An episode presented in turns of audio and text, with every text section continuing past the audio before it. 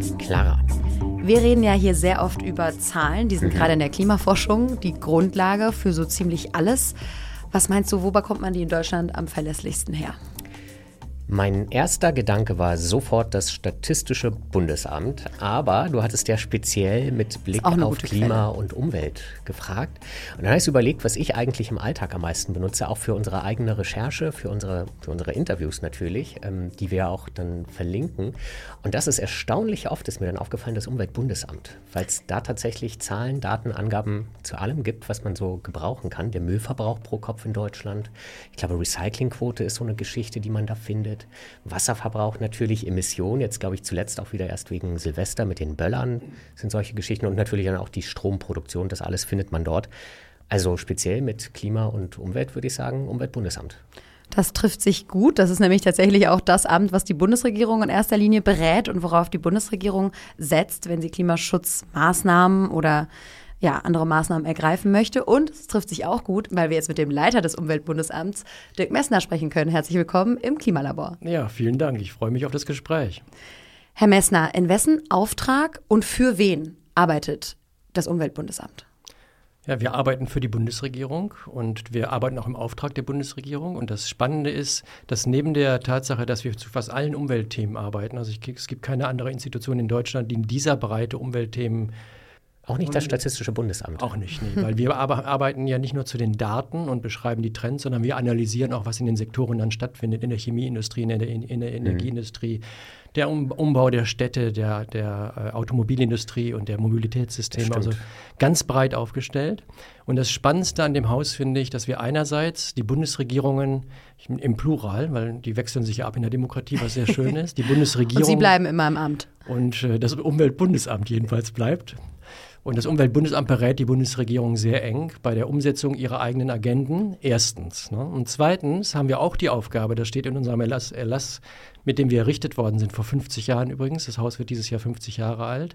Da steht auch drin, dass wir überprüfen, ob das, was die Bundesregierung sich vornimmt, mit den Problemanalysen, die wir vorlegen, also was wäre eigentlich notwendig im Klimaschutz, was wäre eigentlich notwendig bei der zirkulären Ökonomie, dass wir das auch mit überprüfen. Insofern sind wir die Chefberater und Chefkritikerinnen gleichzeitig. Und das ist eine sehr gute Kombination. Das steht einer Demokratie gut an.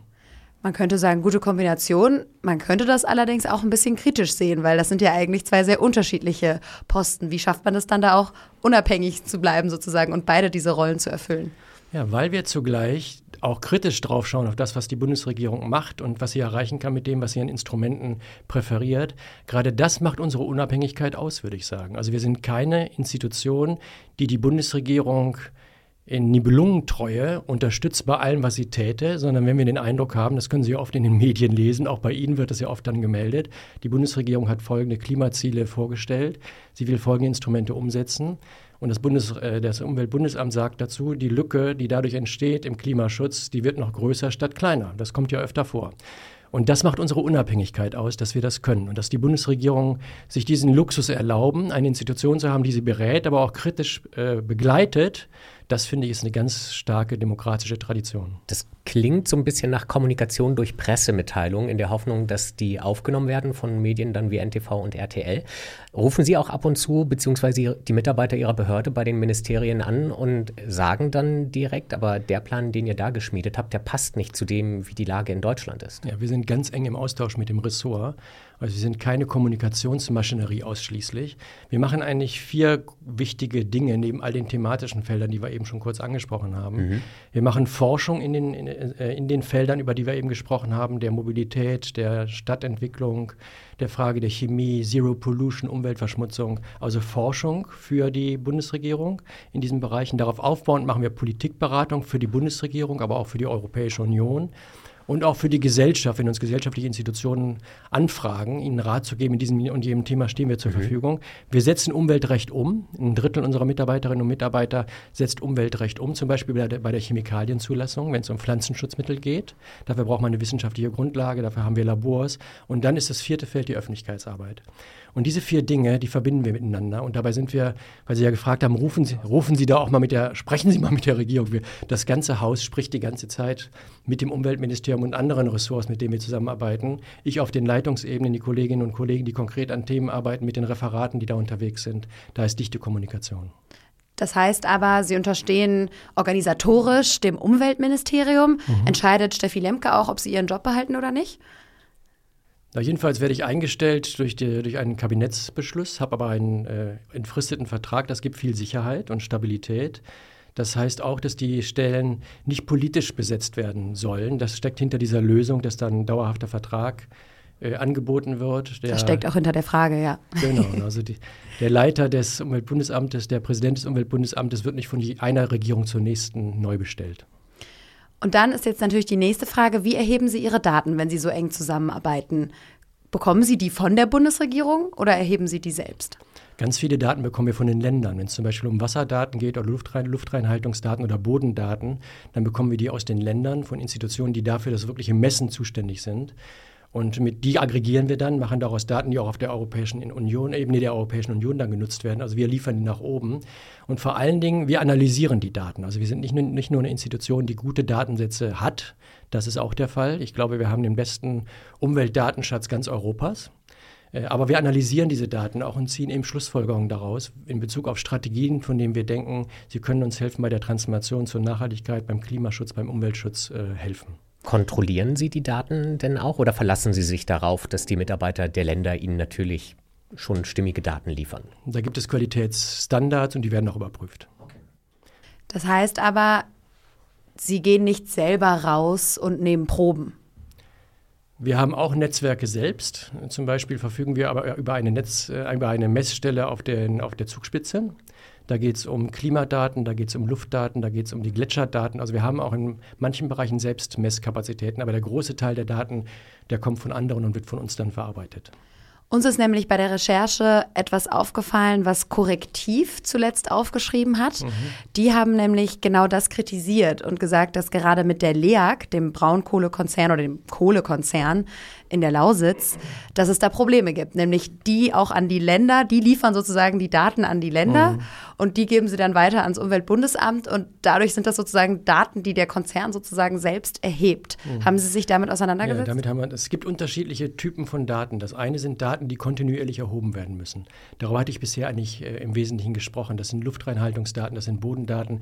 Die messen wir nicht einmal in einer Dekade, sondern die werden permanent äh, gemessen, permanent bewertet und dann werden politische Schlussfolgerungen daraus gezogen, was da zu tun ist oder ob wir da im sicheren Bereich sind. Und dann haben wir Forschungsprojekte, wo wir spezifische Fragen stellen. Und da werden natürlich auch Daten erhoben. Und wir haben ein Forschungsprojekt gemacht auf Bitten der, der Länder, um zu gucken, was das Ende des Bergbaus in der Lausitz für die, für die Wasserhaushalte in Brandenburg und Berlin äh, beinhaltet und mhm. impliziert, mhm. um dann Vorschläge zu entwickeln oder Grundlagen für Vorschläge zu entwickeln, was da getun werde, getan werden müsste. Und die wesentlichen Daten, die wir da brauchten, die lagen nun mal bei, bei der LEHAG. Also die waren gar nicht öffentlich verfügbar, weil das Daten waren aus ihrem eigenen äh, Businessbereich sozusagen. Und deswegen waren wir da auf diese Daten angewiesen und müssen dann mit einem nüchternen und kritischen Blick natürlich da drauf schauen, weil wir wissen ja, dass Unternehmen auch Eigeninteressen haben. Und gibt es Möglichkeiten für Sie? Sie sind ein Amt, also sozusagen eine Behörde. Gibt es Möglichkeiten für Sie dann trotzdem da einzugreifen und zu sagen, Moment mal, wir sind uns jetzt nicht so sicher, ob wir da jetzt einfach vertrauen können? Ja, wir validieren die Daten, wir versuchen sie zu, qualitativ zu überprüfen und vor allen Dingen ordnen wir sie dann ein. Also wir interpretieren die Daten und machen daraus dann Strategie und dafür sind wir selber verantwortlich und da verfügen wir auch über die Wissenschaftlerinnen und Wissenschaftler, die das können. Das Interessante an diesem Amt, an dieser Behörde ist ja, dass sie zugleich eine Ressortforschungseinrichtung ist, also ein Bundesforschungsinstitut. Ne? Und diese Kombination, die macht uns stark, weil wir können das, was wir auf den Tisch bekommen, auch wirklich durch erstklassige Wissenschaftlerinnen und Wissenschaftler entsprechend überprüfen lassen.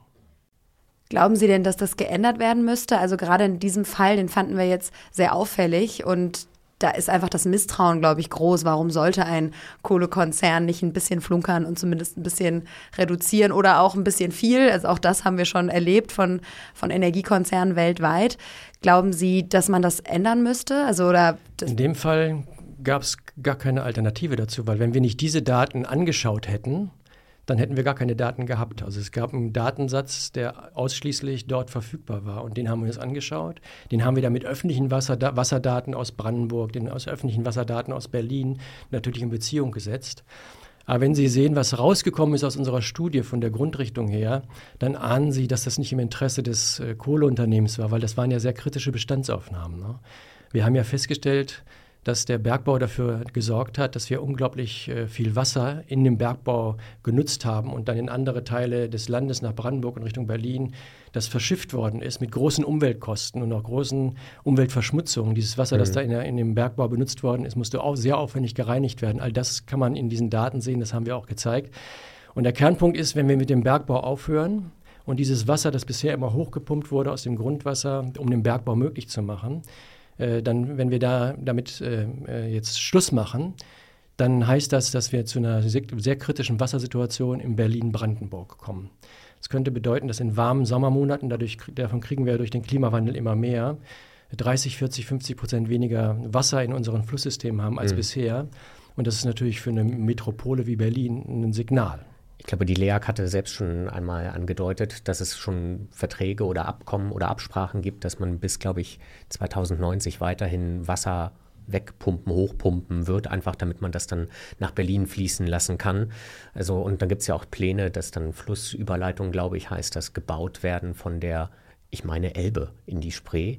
Ähm, damit wir in Berlin weiter Wasser haben können. Also es sind ja schon große, große Umwelteinflüsse, ja. die dort uns in den ja. kommenden Jahren und Jahrzehnten noch treffen werden. Und die, die Studie hat nochmal für mehr Aufmerksamkeit gesorgt, weil wir wollen ja den äh, Kohlebergbau bis 2030, wenn es geht, beenden. Äh, es könnte sein, dass wir bis 2038 noch brauchen, aber auch das ist eine kurze Frist. Mhm. wir haben gezeigt als Uber, dass wir eine Reihe von Stellschrauben haben, an denen wir arbeiten müssen.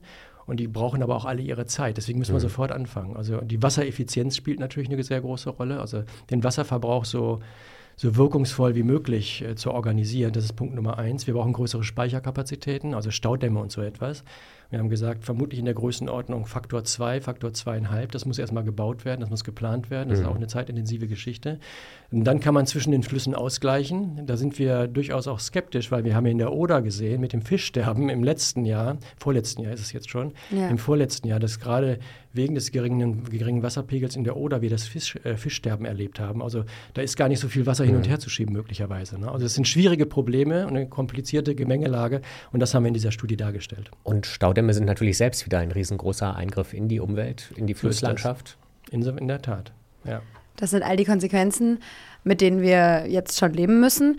Ich habe auch vorhin noch mal so nachgefragt, weil tatsächlich, was diese Zahlen angeht, ich glaube, das ist mhm. eine der Fragen, die mich in meiner Arbeit am häufigsten erreicht. Woher kommen mhm. die Zahlen? Woher stimmen die überhaupt so? Mhm. Das wird auch immer sehr kritisch beobachtet. Sie erleben das vielleicht selbst, wenn man mhm. online ein bisschen unterwegs wird, hat ja. auch jeder seine eigenen Berechnungen. Und äh, glauben Sie, dass es in der Klimaforschung insgesamt da noch ein Vertrauensproblem gibt? Weil tatsächlich müssen ja auch Zahlen immer wieder korrigiert werden. Also im europäischen Kontext haben wir ein unglaubliches Check-and-Balance-System. Wenn wir Daten rausgeben und Daten interpretieren und daraus Schlussfolgerungen ziehen, können Sie ja sicher sein, dass am nächsten Tag andere Forschungsinstitute da drauf gucken, damit arbeiten, ihre Sichtweise präsentieren. Also in dem wissenschaftlichen Netz, in dem wir unterwegs sind, da herrscht ein hohes Maß an wechselseitiger, wechselseitiger Kontrolle, das ist sehr wichtig. Und dann in der Klimaforschung insgesamt, da würde ich sagen, ich bin ja ein sozialwissenschaftlicher Klimaforscher sozusagen. Ne? Das ist das am besten geordnetste internationale Lernnetzwerk in der Wissenschaft, das wir überhaupt haben. Es gibt kein, kein anderes Forschungsfeld, wo, an, wo auch nur annähernd das Wissen permanent in den IPCC-Berichten, die Sie ja gut kennen, darüber haben wir schon mal gesprochen, glaube ich. Wo da das alle sind sieben, die Klimaberichte der UN das sozusagen. Das sind die Klimaberichte der UN, da überprüfen die Wissenschaftler das gesamte Wissen, das in den zurückliegenden sieben Jahren äh, produziert worden ist, in einem aufwendigen Review-Prozess und synthetisieren das und bringen das erneut zusammen. Also ein wunderbarer Mechanismus der Selbstkontrolle, aber auch der Synthetisierung von Wissen, das dann der Politik und der Gesellschaft zur Verfügung steht. Ja, das ist eigentlich sehr interessant. Es ist tatsächlich extrem gut erforscht und ja. trotzdem wird es am meisten angezweifelt. Also es ist vielleicht auch, weil es schwierigere Daten sind, aber wenn die Arbeitslosenzahlen rauskommen aus einem bestimmten Staat, dann wird da selten erstmal kritisch geguckt, ob das jetzt so stimmt. Also klar, auch da kann man mal eine Nachfrage stellen, aber bei Klimadaten habe ich den Eindruck, ist wirklich immer das erste Gefühl, naja, ob das jetzt so stimmt und die Einordnung fällt besonders schwer. Ich muss sagen, das ist nicht mein Eindruck. Ich, von Land, Ländern, von Land zu Land ist das unterschiedlich. Ich bin oft in den USA unterwegs, Vereinte Nationen, New York und so weiter. Da gibt es ja einen großen Teil der Gesellschaft, die den Klimawandel insgesamt kritisch betrachtet und im Grunde für eine, eine Fake News hält. Der Präsidentschaftskandidat in der zweiten Runde Déjà-vu, Immer noch, äh, ja. Herr Trump zum Beispiel, gehört ja zu der Gruppe. Und 40, 50 Prozent der Gesellschaft sehen das Klimathema in dieser Perspektive sehr kritisch. Das ist in Europa nicht der Fall und in Deutschland auch nicht der Fall. Wir machen in Deutschland ja alle zwei Jahre eine Umweltbewusstseinsstudie. Da fragen wir, was die Menschen halten von Umweltpolitik, wie sie auf Umweltprobleme schauen, auf die Lösungsstrategien, die die, die Parteien anbieten und so weiter. Und da sagen 80 bis 90 Prozent der Menschen in der letzten Studie, die wir vor anderthalb Jahren, vor einem Jahr veröffentlicht haben, also schon den Krieg eingepreist Russlands gegen die Ukraine, wo ja viel Aufmerksamkeit in eine ganz andere Richtung geht, Sicherheitspolitik. 80, 90 Prozent der Menschen sagen, Klimaneutralität muss in Deutschland schnell und ambitioniert vorangebracht werden. Das heißt, 80, 90 Prozent sind von den Umweltanalysen von Institutionen wie dem UBA und anderen offensichtlich überzeugt. Da hat die Umweltforschung eine wirklich gute Arbeit geleistet. Nach vielen Jahren, das hat lang gedauert. Hat ein aber, paar Jahre gedauert. Ja. Öffentliche Meinungsbildung ist eben ein mühsames Geschäft, da sind Sie ja Teil davon. Das stimmt allerdings. Dann sprechen wir mal über eine der wichtigen Zahlen, die Sie auch erheben. Und zwar sind das die klimaschädlichen Subventionen. Das ist ja eine der Botschaften, die sie äh, sehr häufig auch, ich würde schon fast sagen, vor sich hertragen, dass das eigentlich ein Punkt ist, wo man ansetzen müsste. Sie sagen, wir investieren oder subventionieren 65 Milliarden Euro hm. in klimaschädlichen Maßnahmen sozusagen. Wie setzt sich das zusammen? Ja, wir schauen da auf alles, was auf der Bundesebene eine Rolle spielt. Also auf der Landesebene, da können wir gar nicht gucken. Das wäre nochmal ein zusätzlicher Betrag. Also sind, ist die Bundesebene, über die wir da reden. Und wir schauen nach Subventionen im Sinne von Förderungen oder Steuererleichterungen, die dazu beitragen, Umwelt zu schädigen oder äh, die Verbrennung fossiler Energieträger günstiger zu machen. Und wir schauen da so kritisch drauf, weil das ja nicht passt zu der Strategie, die die Bundesregierung verfolgt und die auch die demokratischen Oppositionsparteien ja verfolgen, nämlich eine klimaneutrale und eine European, European Green Deal kriterienorientierte Transformation mhm. hinzukriegen. Das, wenn man auf der einen Seite so viel Geld ausgibt, um Klimaneutralität hinzukriegen, das tun wir ja. Wir subventionieren in vielen Bereichen, dass wir endlich eine Infrastruktur kriegen, die Klimaneutralität stützt. Und auf der anderen Seite aber immer noch 68 Milliarden für genau das Gegenteil investieren, nämlich die Preise für erneuerbare, für, für fossile Energieträger und deren Verbrennung herunterzubringen, dann passt das nicht zusammen. Und darauf machen wir aufmerksam. Und wir hatten ja eine große Diskussion jetzt über den Haushalt 23, 24, den Übergang von 23 zu 24. Da fehlten 17 Milliarden. Und meine Kernmessage war, wenn wir von diesen 68 im, im nächsten Jahr uns vornehmen, 20 Milliarden darüber zu finanzieren, dann wäre das mhm. doch eine gute Idee, weil wir würden nicht nur ein Haushaltsloch stopfen, wir würden zugleich umweltschädliche Anreize reduzieren. Aber das hat die Ampel ja tatsächlich in Teilen probiert und ist dann beim Agrardiesel in riesengroße Bauernproteste hineingerannt. Ja. Das war ein Gerechtigkeitsproblem. Also das ist, also da, da wurden von 68 Milliarden Euro wurde eine Milliarde angefasst. Mhm. Die anderen 67 Milliarden wurden nicht weiter thematisiert. Und die Gruppe, die es dann getroffen hat, die Bauern, eine halbe Milliarde für den, für den Agrardiesel, eine halbe, halbe Milliarde für die Kfz-Steuer im landwirtschaftlichen Bereich, die haben sich da ungerecht behandelt gefühlt, weil alle anderen äh, wurden in dieser Art und Weise nicht besprochen. Und das kann ich nachvollziehen. Wo hätten Sie denn den, den Rotstift angesetzt? Also ich hätte auf alle Fälle beim Diesel insgesamt angefangen, statt nur den Diesel bei den Bauern zu thematisieren, dass die sich gemobbt fühlen, wenn ihre halbe Milliarde besprochen wird und die anderen siebeneinhalb Milliarden, die mhm. die gesamte Gesellschaft betreffen, die werden nicht thematisiert. Das ist irritierend, das ist schwer nachzuvollziehen und da kann ich die, den Ärger, den kann ich ganz gut äh, verstehen. Ne? Aber politisch gesehen, also glauben Sie nicht, dass die Demonstrationen, die Proteste noch viel größer gewesen wären, wenn das für alle gegolten hätte? Na, wir alle spüren ja, dass wir sparen müssen in so einer Situation, in der die Regierungsparteien sich darauf verständigt haben, äh, wir werden keine neue Verschuldung zusätzlich organisieren und wir werden keine Steuererhöhung äh, voranbringen, Vermögenssteuer oder ähnliches. Wenn man sich darauf geeinigt hat, muss gespart werden. Und natürlich ist, hat dann jeder, jeder Sparansatz trifft bestimmte gesellschaftliche Gruppen, äh, mit denen man dann kommunizieren muss, ins Gespräch kommen muss und erklären muss, was man da tut. Also egal an welcher Ecke Sie sparen, haben Sie dieses Problem. Der Vorschlag, den wir nur gemacht haben, ist, wir sollten an den Ecken und Enden sparen, wo wir wissen, dass wir durch die öffentlichen Investitionen Trends unterstützen, die wir eigentlich endlich stoppen wollen, nämlich den Klimawandel und die Umweltschädigung. Und insofern hat man da eben einen doppelten Gewinn. Einerseits diese umweltschädlichen Anreize äh, runterzufahren und andererseits Mittel zu äh, generieren, die man in anderen Bereichen ja braucht, um vulnerable Gruppen zum Beispiel zu unterstützen, um schlechter gestellte soziale äh, Hausbesitzer dieser Gebäude, die haben gedacht, das ist ihre Altersversicherung, die verfügen mhm. über wenige Rücklagen und denen wird dann gesagt, ihr müsst in der nächsten Runde eure Heizung austauschen. Und wenn man denen nicht zugleich ein Instrument an die Hand gibt, äh, sodass ihnen das auch wirtschaftlich und ökonomisch möglich ist, dann funktioniert das nicht. Und wenn wir die Agrardieselsubventionen nehmen und in so eine Richtung schieben und das äh, erklären, dann ist das, glaube ich, eine Strategie, die tragen. Also umweltschädliche Subventionen allmählich langsam peu à peu abschaffen und umbauen zu klimaschützenden Subventionen. Wir wollen ja nicht sparen um des Sparen willens, sondern wir brauchen ja in vielen Bereichen öffentliche Investitionen, damit wir die soziale Ausgestaltung unserer Gesellschaft voranbringen und die Klimaneutralität und die Umweltfragen besser adressieren. Und jetzt, da geht es um eine Umschichtung. Ne? Und von mhm. diesen 68 Milliarden Euro können wir in einer Legislatur etwa die Hälfte abbauen. Das sind Regelungen, die national verankert sind. Da können wir, sind wir als, ist der Bundestag in der Lage, das zu tun. Die andere Hälfte hat mit europarechtlichen Regelungen zu tun. Das ist komplizierter, da müssen wir europarechtlich okay. verhandeln. Im Kerosinbereich zum Beispiel, wenn es um die europäischen Flüge geht, gibt es auch so einen Bereich, der schwer Verständnis ist, mhm. ständlich mhm. ist. Ich meine, wir haben eine Steuerbefreiung für Kerosin. Wie, wie, passt das in eine Situation, wo wir sagen, wir müssen Anreize setzen, damit wir klimaverträgliche Mobilität organisieren? Und dann haben wir äh, steuerbefreites Kerosin. Das passt einfach nicht in die Welt. Ja. Äh, das ist aber eine europarechtliche Frage, muss man in, im Europaparlament und mit der Kommission voranbringen. Aber wir haben auf der Ebene der EU und auf der Ebene der G7 uns in den letzten Jahren vereinbart, allesamt, weil wir alle klimaneutral werden wollen. Wir müssen diese umweltschädlichen Subventionen zurückbauen, weil wir ansonsten die Transformation langsamer und teurer machen. Mhm. Jetzt muss ich wirklich nochmal nachhaken, weil Klar, das sind wahrscheinlich dann die Beratungen, mit denen Sie auch an die Bundesregierung herantreten. Sie haben aber, meine ich, auch Politikwissenschaften studiert und politisch kommt es mir gerade extrem unrealistisch vor, dass wir zum Beispiel die Subventionen auf den Diesel abschaffen. Oder sehen Sie da wirklich eine Chance? Wir werden eine neue Haushaltsrunde haben für den Haushalt 25. Und wir haben jetzt ja den, den Klimatransformations... Wir freuen uns schon.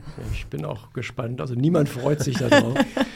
ähm, vielleicht, sollte ich da, vielleicht sollte ich vor die Klammer sagen, ich glaube nicht, dass wir ein wirklich finanzielles Problem tatsächlich haben in Deutschland, weil wir sind ja das G7-Land mit der niedrigsten Verschuldungsquote aller G7-Länder. Die G7-Länder sind ja die großen Industrieländer dieser Welt. Da sind wir das am wenigsten verschuldetste Land. Äh, ich glaube also, dass es Spielraum gäbe, Investitionen in Zukunft zu mobilisieren. Damit meinen Sie, dass wir die Schuldenbremse abschaffen sollten? Das meine ich. Das wäre eine Variante. Oder wir können auch darüber nachdenken, dass wir sowas wie ein Klimatransformations-Soli und, oder ein Klimatransformation und Digital-Soli in die Welt setzen. So haben wir auch einen Teil der Wiedervereinigung ja organisiert, also zusätzliche Mittel zu mobilisieren, damit wir unser Land zukunftsfest machen. Weil wir haben, wir haben ja einerseits unglaublich große Ziele bei der Klimatransformation. Wir wissen, dass der Zeitrahmen dafür wirklich anspruchsvoll ist. Bis 2045 klimaneutral zu sein als Bundesrepublik Deutschland ist ein Riesending.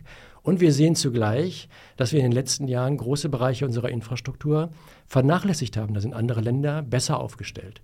Und in so einer Situation die Investitionsbremsen anzuziehen, äh, halte ich für keine kluge Strategie.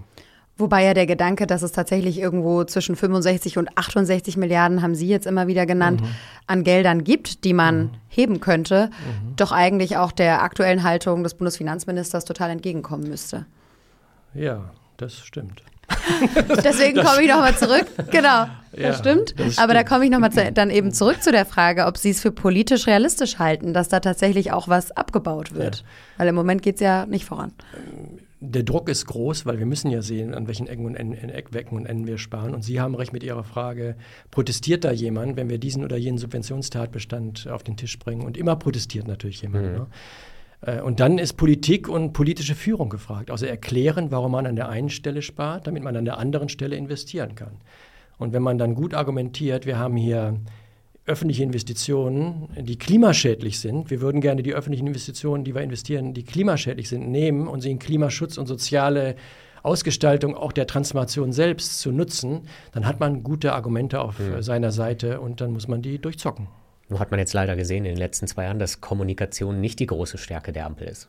Ja, das ist ein breites Bündnis und deswegen gibt es da eine breite äh, Bandbreite von, von Lösungsansätzen, mhm. die besprochen werden. Das macht es nicht äh, leichter.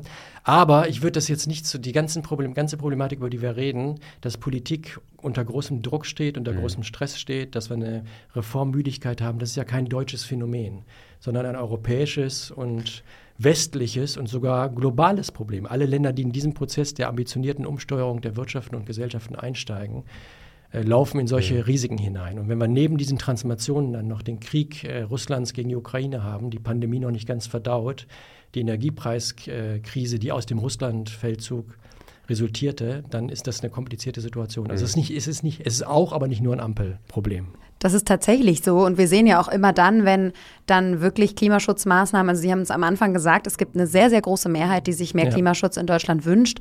Aber die konkreten Maßnahmen sind dann doch immer extrem unbeliebt. Wie kommt man aus dieser, ja, eigentlich ja Ambivalenz raus? Also da würde ich auf unsere Umweltbewusstseinsstudie nochmal zurückgehen, weil da haben wir ganz gute Daten dazu, wie die Leute da drauf gucken, die Menschen da drauf gucken. Ich hatte eben gesagt, große Zustimmung, 80, 90 Prozent. Das geht ja bis ins AfD-Milieu hinein, wo Menschen der Überzeugung sind, wir brauchen diese Transformation, weil wir verstehen die Risiken, nachdem wir vier Dekaden darüber gesprochen haben. Ne? Dann gibt es eine zweite Zahl, die sehr wichtig ist in diesem Report. 40 Prozent der Bevölkerung sind sich sicher, dass die Transformation, die sie ja fordern und äh, sehen wollen, zu ihrem ökonomischen Abstieg führen wird. Das heißt Abstiegsängste okay. bei 40 Prozent der Bevölkerung. Das geht wiederum bis weit in die gesellschaftliche Mitte hinein. Und dann gibt es eine dritte Zahl, die äh, für mich sehr wichtig ist in diesem Report. 70 Prozent der Menschen verstehen nicht mehr, was da an Reformen durchs ganze Land rollt. Also das ist einfach viel. Das ist ja auch tatsächlich viel. Wir wollen die Energiewirtschaft auf eine neue, auf eine neue Grundlage stellen. Wir wollen die Mobilität erneuern. Wir wollen die Landwirtschaft neu ausrichten.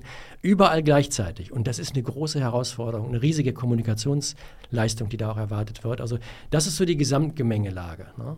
Und was tut man dann? Das ist auf der einen Seite natürlich eine Frage von guter Kommunikation. Also, dass man den Menschen erläutert, was man da tut. Und äh, das können manche politischen Entscheidungsträger besser als andere. Mhm. Das hat zweitens viel damit zu tun, dass wir ganz deutlich machen müssen, wir sehen, dass diese Transformation soziale Herausforderungen mit sich bringt. Und deswegen gestalten wir sie sozial. Deswegen ist aus meiner Perspektive das Klimageld von herausragender Bedeutung. Dann wäre drittens aus meiner Perspektive es wichtig, dass wir zu einer, einer Erneuerung des demokratischen Konsenses zu dieser Klimatransformation zurückfinden, die wir 20, 2021 schon mal erreicht hatten. 2021 hatte ich ein wirkliches, ich bin insgesamt eher ein optimistischer Typ, aber da hatte ich einen Glücksmoment, muss ich sagen. 2021 hatten wir die Ampelregierung, die wirklich ambitioniert an die Klimafragen rangehen konnte, wollte, mhm. äh, einschließlich der FDP, die damit unterschrieben hat. Ne? Und einschließlich ja. Klimakanzler. Einschließlich des Kanzlers. Ne? Dann hatten wir ein äh, Urteil des Bundesverfassungsgerichtes, das gesagt hat, Klimaschutz ist Demokratie und Grundrechteschutz. Das haben wir schon mal, ich war lange wissenschaftlich, Vorsitzender des Wissenschaftlichen Beirates Globale Umweltveränderung, das haben wir vor zehn Jahren schon mal aufgeschrieben, dass das Bundesverfassungsgericht das aufgenommen hat. Das war natürlich wunderbar. Wir hatten die jungen Leute von Fridays for Future auf der Straße und den BDI, also die deutsche Wirtschaft, die eine Studie rausgibt, wo drüber steht, unser neues Geschäftsmodell klimaneutral 2045. Mhm. Hm. Es fühlte und, sich an wie, es fühlte sich der an wie jetzt machen wir das. Ne? Mhm. Und dann hatten wir auf der europäischen Ebene Ursula von der Leyen, eine konservative Politikerin, die den European Green Deal auf die Tagesordnung setzt. Also da hatte ich den Eindruck, nach 40 Jahren Diskussion zu all diesen Themen, jetzt sind wir reif, das alles umzusetzen. Und was man dann sieht und was wir wahrscheinlich unterschätzt haben, am Uber haben wir dazu ein, zwei Studien gemacht, ist, wenn man dann in diesen Prozess einsteigt, der ja ambitioniert ist und schnell gehen muss, dann gibt es eine ganze Reihe von Herausforderungen, über die wir jetzt reden. Leute fühlen sich ungerecht behandelt, das ist ihnen alles nicht zu viel, das versteht man nicht so richtig.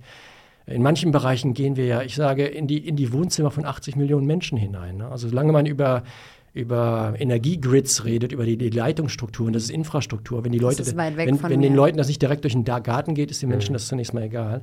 Aber wenn wir über Ernährungsfragen, Mobilitätsverhalten, Urlaube und Mobilität sprechen, dann, dann reden wir mit 80 Millionen Bundesbürgerinnen. Und diesen Aufwand, den man da betreiben mhm. muss, den haben wir vermutlich unterschätzt und, und da müssen wir ran.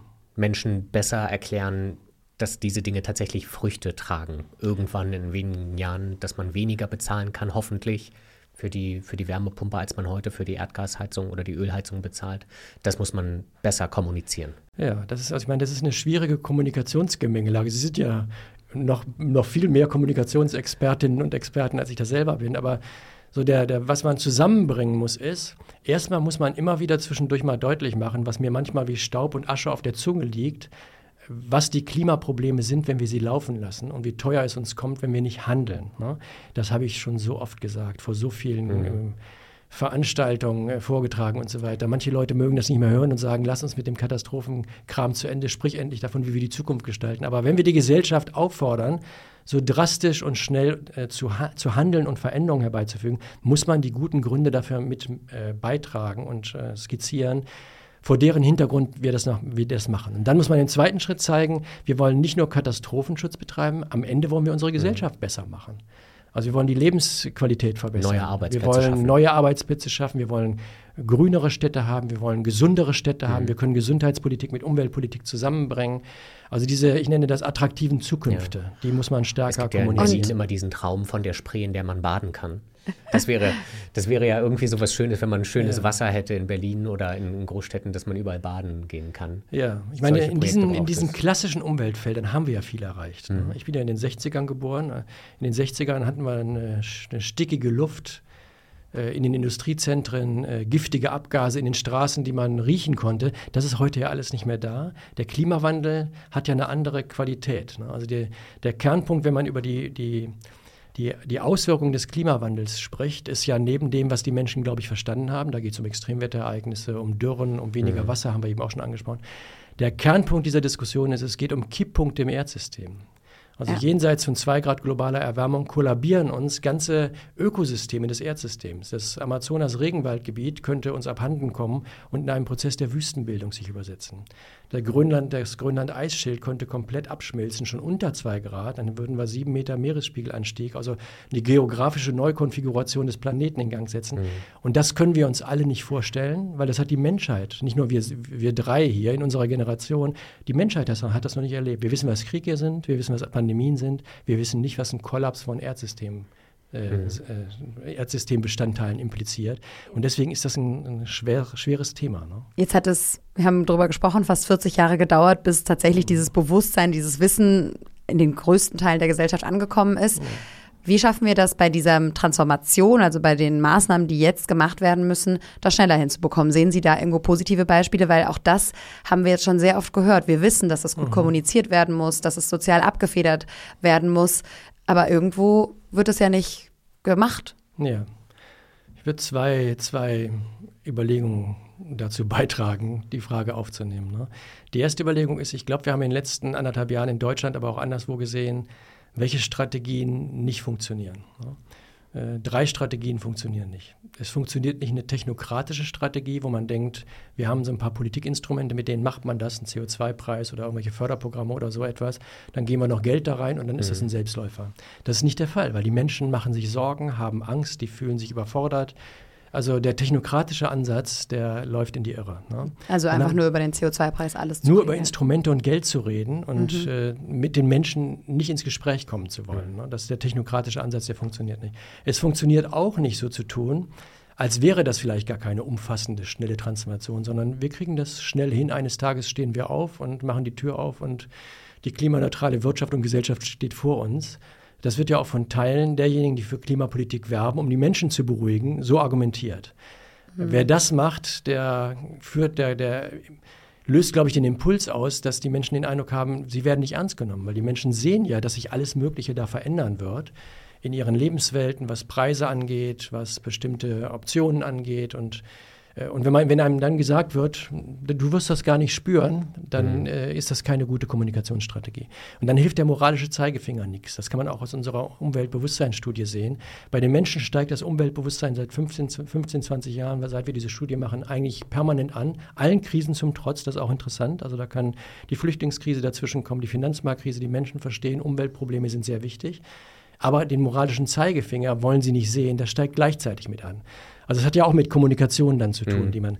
Das ist, diese Strategien, die sind gescheitert. Ne? Und dann hatte ich eben ja gesagt, ich würde mir einen, einen Konsens der Demokraten wünschen. Wir um das Heizungsgesetz, diese, diese monatelange Diskussion, die hat mich wirklich äh, aufgeregt, muss ich sagen.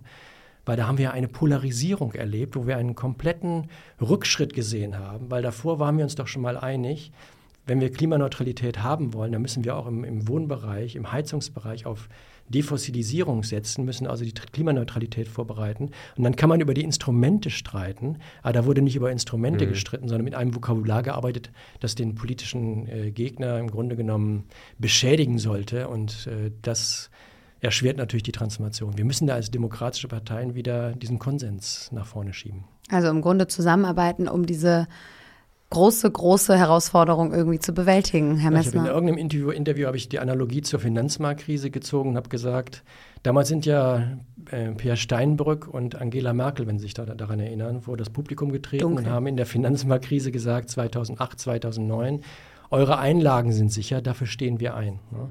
Und haben damit die Menschen und äh, die Finanzmärkte stabilisiert.